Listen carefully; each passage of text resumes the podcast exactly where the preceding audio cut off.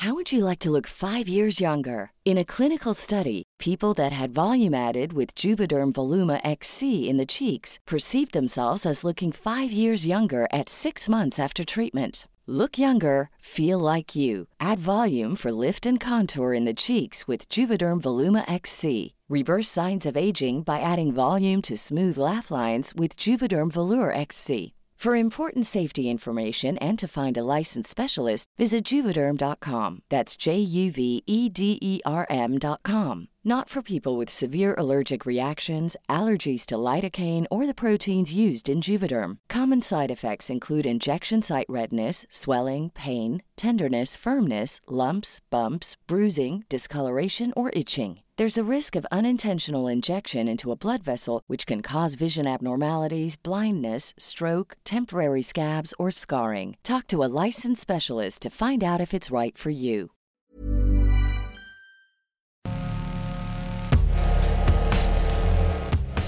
Si tuviéramos la oportunidad de preguntar a cada uno de los gobiernos izquierdistas que han sido víctimas de un golpe o de un intento fallido de golpe sobre si Estados Unidos estuvo detrás, de este intento de desestabilización, tengamos por seguro que su respuesta será afirmativa. No en vano líderes como Hugo Chávez, el mismo Nicolás Maduro, Evo Morales o Rafael Correa han puesto el dedo en el renglón respecto a la intervención desde el norte del continente. El politólogo Marco Reutemann asegura que en América Latina la historia demuestra la recurrencia y efectividad de los golpes de Estado, convirtiéndose en la opción por excelencia de los grupos de poder para frenar las tendencias económicas y políticas contrarias a sus intereses. Y para esto no están solos. Como hemos visto a lo largo de este serial sobre los golpes de Estado en Latinoamérica, el apoyo de Estados Unidos es clave a la hora de poner en marcha planes desestabilizadores, pero estos necesitan también de una dirección intelectual o digamos un manual básico para culminar con éxito cualquier intentona golpista. Las claves del mundo. El contexto internacional en Podcast OM.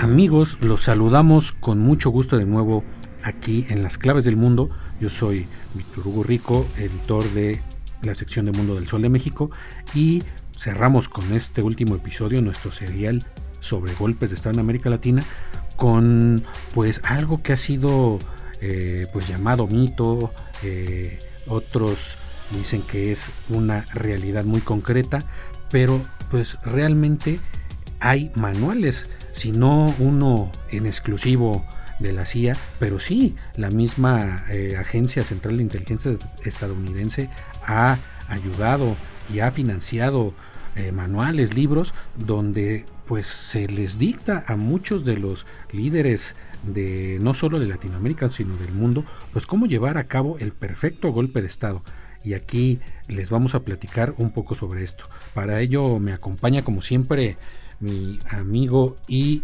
compañero en El Sol de México, eh, coeditor de la sección de Mundo, Jair Soto. Jair, un gusto saludarte. Hola Víctor, también un gusto para mí compartir los micrófonos nuevamente en este último capítulo de la serie Golpes de Estado de las Claves del Mundo y como bien lo mencionas Vic, estos manuales existieron o incluso aún existen. Comencemos con este ejemplo de la Escuela de las Américas donde se entrenaba y se adoctrinaba a los futuros dictadores y líderes militares del subcontinente. Tenían también los suyos aquí. Eh, mientras que la CIA elaboró o financió varios que fueron clave a la hora de desestabilizar países. Si bien muchos de ellos han quedado obsoletos, son muestra clara de los oscuros intereses de las élites y muestran el poder de manipulación masiva que se buscaba generar entre la población. Así es. Antes los enemigos a derrocar eran los gobiernos comunistas o socialistas, Ahora los enemigos a vencer son los movimientos antineoliberales de tendencia nacionalista o populista que llegan al poder en las urnas. Ejemplos de los primeros son los golpes de Estado en Chile en 1973 y Argentina en 1976, muy diferentes a los más recientes de Honduras en 2009, Paraguay en 2012 o Brasil en 2016 con el impeachment o juicio político contra Dilma Rousseff, donde antes que la fuerza militar se utiliza primero el desafío político a la Suprema Corte y el mismo Congreso que manipulan leyes y crean inestabilidad. Al final las Fuerzas Armadas hondureñas, en su caso, se limitan solo a cumplir la orden emanada de los tribunales para expulsar a los gobernantes incómodos desde una supuesta legalidad. Los llamados golpes blandos se han popularizado a partir del éxito en Honduras, Paraguay y Brasil, y sus estrategias ya habían sido descritas en obras y manuales de teóricos financiados por agencias de inteligencia. Un ejemplo de esto es el estadounidense Gene Sharp, autor de clásicos como De la dictadura a la democracia, un sistema conceptual para la liberación del año 2003. En este libro sintetiza las tácticas para mermar los apoyos a gobiernos populares y democráticos, generar ingobernabilidad y poder dar un golpe de estado blando, como le llama. Precisamente Sharp usa el concepto lucha no violenta, que a diferencia de la opción violenta, dice, emplea armas políticas, económicas, sociales, psicológicas aplicadas por la población y las instituciones de la sociedad. A estas armas se les ha conocido bajo diversos nombres como protestas, huelgas, desobediencia o no cooperación o boicot. Este politólogo es considerado el padre de los golpes suaves y la OTAN y la CIA lo han usado para formar movimientos políticos en la antigua Yugoslavia, en China, en Birmania, en Lituania, eh, en Ucrania, en la llamada Revolución Naranja, incluso entre la oposición venezolana. Pero estos manuales no son nuevos. Décadas atrás ya había sido creado un llamado manual o plan organizativo para el perfecto golpe de Estado en América Latina, elaborado por un equipo de sociólogos y psicólogos a pedido de la Agencia Central de Inteligencia estadounidense. Tampoco es secreto que en varios países latinoamericanos, incluido México, la CIA reclutó desde los años 60 y hasta la actualidad a intelectuales no solo para espiar movimientos sociales, también para redactar informes sobre las características de las poblaciones y su lógica de comportamiento, idiosincrasia, debilidades y su perfil psicológico. Paralelo a este manual, otros documentos han sido elaborados para dar respuestas a otras situaciones, como las guerrillas o la guerra prolongada. Ante los principales puntos de este llamado manual destaca cómo el fin último de cualquier plan conspirativo era corromper a los principales mandos de las Fuerzas Armadas para lograr su adhesión al plan y que aceptaran asesinar a la dirigencia del gobierno e incluso a la propia población en dado caso, al fin que no se trataba en ese entonces de ganar una base electoral, sino de mantener el control e impedir una revuelta. Evo Morales, presidente de Bolivia, denunció un golpe de Estado con ayuda internacional en 2019. Está en proceso un golpe de Estado. Aunque quiero decirle, ya sabía anticipadamente, se prepararon la derecha con apoyo internacional para un golpe de Estado. La lógica de guerra es parte fundamental del manual, y para ello, al igual que en la actualidad, los gremios patronales, sindicatos y militantes de capas medias son lanzados en contra del gobierno legal. En su momento los temores y la lógica de la Guerra Fría eran los que guiaban estas tácticas. En la actualidad, a más de 30 años de la caída del comunismo, esto tal vez no ha cambiado demasiado. Los planes de desestabilización pasaban por crear equipos de fuerzas especiales dirigidos generalmente por la Embajada de Estados Unidos en el país en cuestión, aunque hubo casos como el de Chile en los años 70 en el que el plan fue coordinado directamente por el entonces secretario de Estado estadounidense Henry Kissinger mediante la Operación Cóndor que abarcó al final de cuentas a todo el continente. Según el Manual para el Perfecto Golpe de Estado, los pilares a debilitar en un gobierno son la legitimidad institucional, el orden público y la soberanía territorial. Para ello, el manual busca alejar a las clases medias, a las mujeres y a los migrantes de cualquier simpatía por el gobierno, mediante campañas de provocaciones xenófobas y racistas. Como ya hemos visto también en esta serie, los medios de comunicación son clave para el éxito de cualquier golpe. La pugna por la información implica la cooptación por dinero o prebendas a determinados medios. Así, uno de los grupos especiales se encargará de reclutar a militares, periodistas, intelectuales, políticos y dirigentes gremiales. La fase decisiva comienza con la movilización de las fuerzas de seguridad ante la fractura institucional. Sobre la base de las acciones callejeras, tomas de instituciones y pronunciamientos militares, se obliga a la renuncia del presidente. Este manual o conjunto de documentos ha sido la base para un sinnúmero de atrocidades en América Latina y el mundo. Nicolás Maduro, presidente de Venezuela, denunció en 2019 un golpe de Estado y un golpe mediático internacional. Acompañan el intento de imponer un golpe de Estado con un golpe mediático internacional. Hay un golpe mediático internacional contra Venezuela. Y yo estoy comprometido con el diálogo nacional. Hoy, mañana y siempre estaré comprometido y listo para ir donde haya que ir yo personalmente. En resumen, estos son los cinco puntos clave del manual del golpe de Estado. Número uno, los conspiradores forman un pequeño grupo interno que apoya el golpe. Este pequeño núcleo planifica y lleva a cabo este movimiento en completo secreto. Como número 2, los conspiradores construyen una fuerza externa al grupo interior que ayuda a implementar el golpe. De esta manera persuaden al personaje clave para unirse al golpe o al que no se oponga directamente. Número 3. Antes, durante y después del golpe los conspiradores neutralizan a aquellas fuerzas que puedan oponerse al golpe. En el cuarto sitio, una vez que se inicia el golpe, los conspiradores utilizan la máxima velocidad en la transición para que el gobierno y sus bases no tengan tiempo para oponerse eficazmente antes de que los conspiradores hayan consolidado su poder. Y número 5. Una vez que se toma el poder, los conspiradores trabajan para convencer a la opinión pública de que el levantamiento era necesario y que el nuevo orden es legítimo. Ahora, estimado escucha, hagan el ejercicio con los casos mencionados en los episodios anteriores para que vean en qué países se logró cumplir cabalmente este manual. Dilma Rousseff, expresidenta de Brasil, en un discurso que advierte de una nueva variante de golpe en su contra. una variante. Es la presidenta de Brasil, Dilma Rousseff, advirtiendo que en este momento exacto la oposición intenta una variante de golpe de Estado. Para ella se trata de un golpe a todas luces, aunque disfrazado de manifestación de los opositores.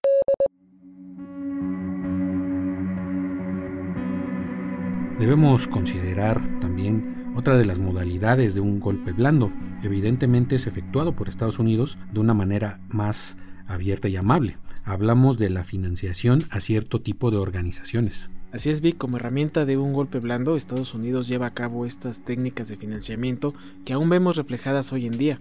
Desde 1983, con Ronald Reagan al mando, se creó la National Endowment for Democracy, destinada a promover la democracia en el mundo, y junto a otras agencias como el Instituto de Estados Unidos para la Paz o la Agencia para el Desarrollo Internacional, fundaciones, grupos de pensamiento también conocidas como las think tanks o incluso ONGs, se ha encargado de entregar recursos monetarios a grupos opositores para prepararlos ideológicamente. Por ejemplo, en Venezuela, entre 2013 y 2014, 14 millones de dólares llegaron por diversos canales como los descritos a la oposición venezolana, tanto para las campañas electorales como para las protestas pacíficas de 2014, que presentan todas las características de una rebelión antidemocrática.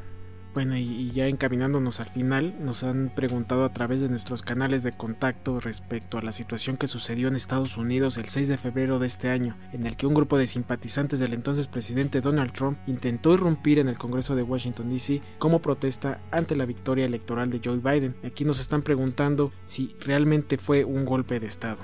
Evidentemente fue un episodio violento, y aunque, como lo comentábamos desde un principio en este serial, la misma definición de golpe de Estado ha enfrentado a expertos y analistas, los puntos básicos para catalogar el golpe son que en primer lugar exista un autor dentro del Estado, como militares y funcionarios de gobierno. Segundo, el objetivo de una insurrección es el jefe de gobierno.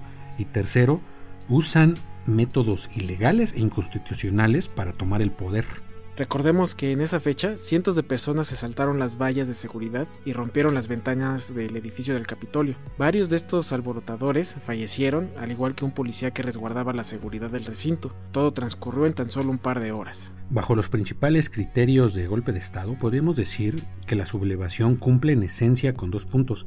Evidentemente usaron métodos ilegales para hacerse del control del Congreso y tenían como objetivo evitar la toma de posesión de Biden como presidente de Estados Unidos. Pero el primer punto es el que pone en la mesa de discusión sobre si existió un intento aquí de golpe de Estado. Mientras que algunos expertos consideran que se trató de una turba violenta que actuó obedeciendo a su propia voluntad, otros mencionan que Donald Trump fue la figura estatal que incitó a estos miles de simpatizantes a llevar a cabo el denominado asalto al Capitolio con la consigna de que la elección había sido robada y que no estaban dispuestos a soportar más. Los hechos sucedieron luego de una insistente campaña de noticias falsas, mentiras y conspiraciones electorales que crearon una falsa percepción de fraude en los partidarios republicanos.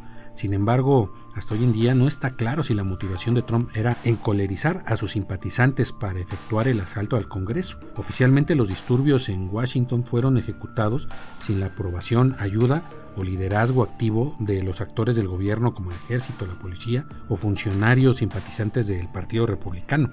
Y bueno, ya finalmente de manera constante, mediante golpes de Estado o asesinatos selectivos de dirigentes sindicales de derechos humanos, líderes campesinos, militantes, defensores del medio ambiente y activistas, se busca imponer una visión del mundo y un modelo económico y político único, sea de forma violenta o blanda. Y es así como concluimos este serial de los golpes de Estado, esperando que haya sido totalmente de su agrado.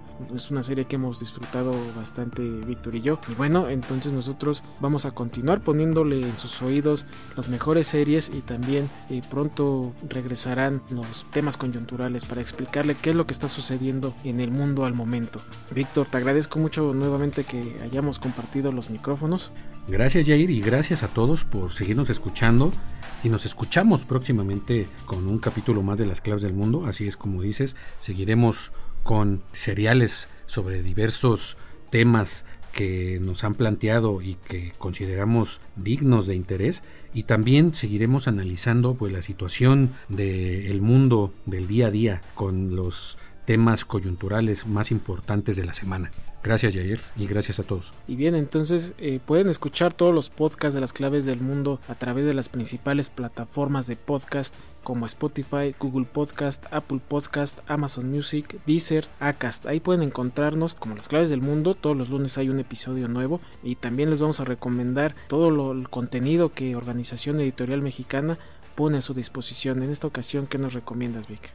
Pues Yair, eh, les vamos a recomendar en esta ocasión, como en otras, Aderezo es un podcast de Organización Editorial Mexicana que nos habla pues de restaurantes, de comida para todos los sibaritas amantes del buen comer y del buen beber, no se pueden perder Aderezo.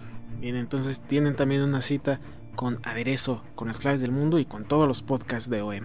También los invitamos a que nos sigan escribiendo a través de Twitter en la cuenta arroba podcastom o también escríbanos a nuestro correo electrónico podcast.om.com.mx para que nos den a conocer sus sugerencias, opiniones, lo que quieran decirnos, estaremos muy al pendiente de todo. Muchas gracias nuevamente Víctor.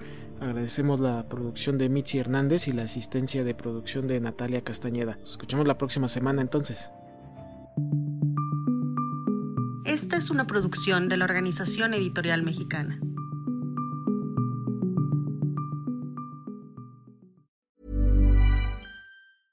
How would you like to look 5 years younger? In a clinical study, people that had volume added with Juvederm Voluma XC in the cheeks perceived themselves as looking 5 years younger at 6 months after treatment. Look younger, feel like you. Add volume for lift and contour in the cheeks with Juvederm Voluma XC. Reverse signs of aging by adding volume to smooth laugh lines with Juvederm Volure XC. For important safety information and to find a licensed specialist, visit juvederm.com. That's J U V E D E R M.com. Not for people with severe allergic reactions, allergies to lidocaine, or the proteins used in Juvederm. Common side effects include injection site redness, swelling, pain, tenderness, firmness, lumps, bumps, bruising, discoloration, or itching. There's a risk of unintentional injection into a blood vessel, which can cause vision abnormalities, blindness, stroke, temporary scabs, or scarring. Talk to a licensed specialist to find out if it's right for you.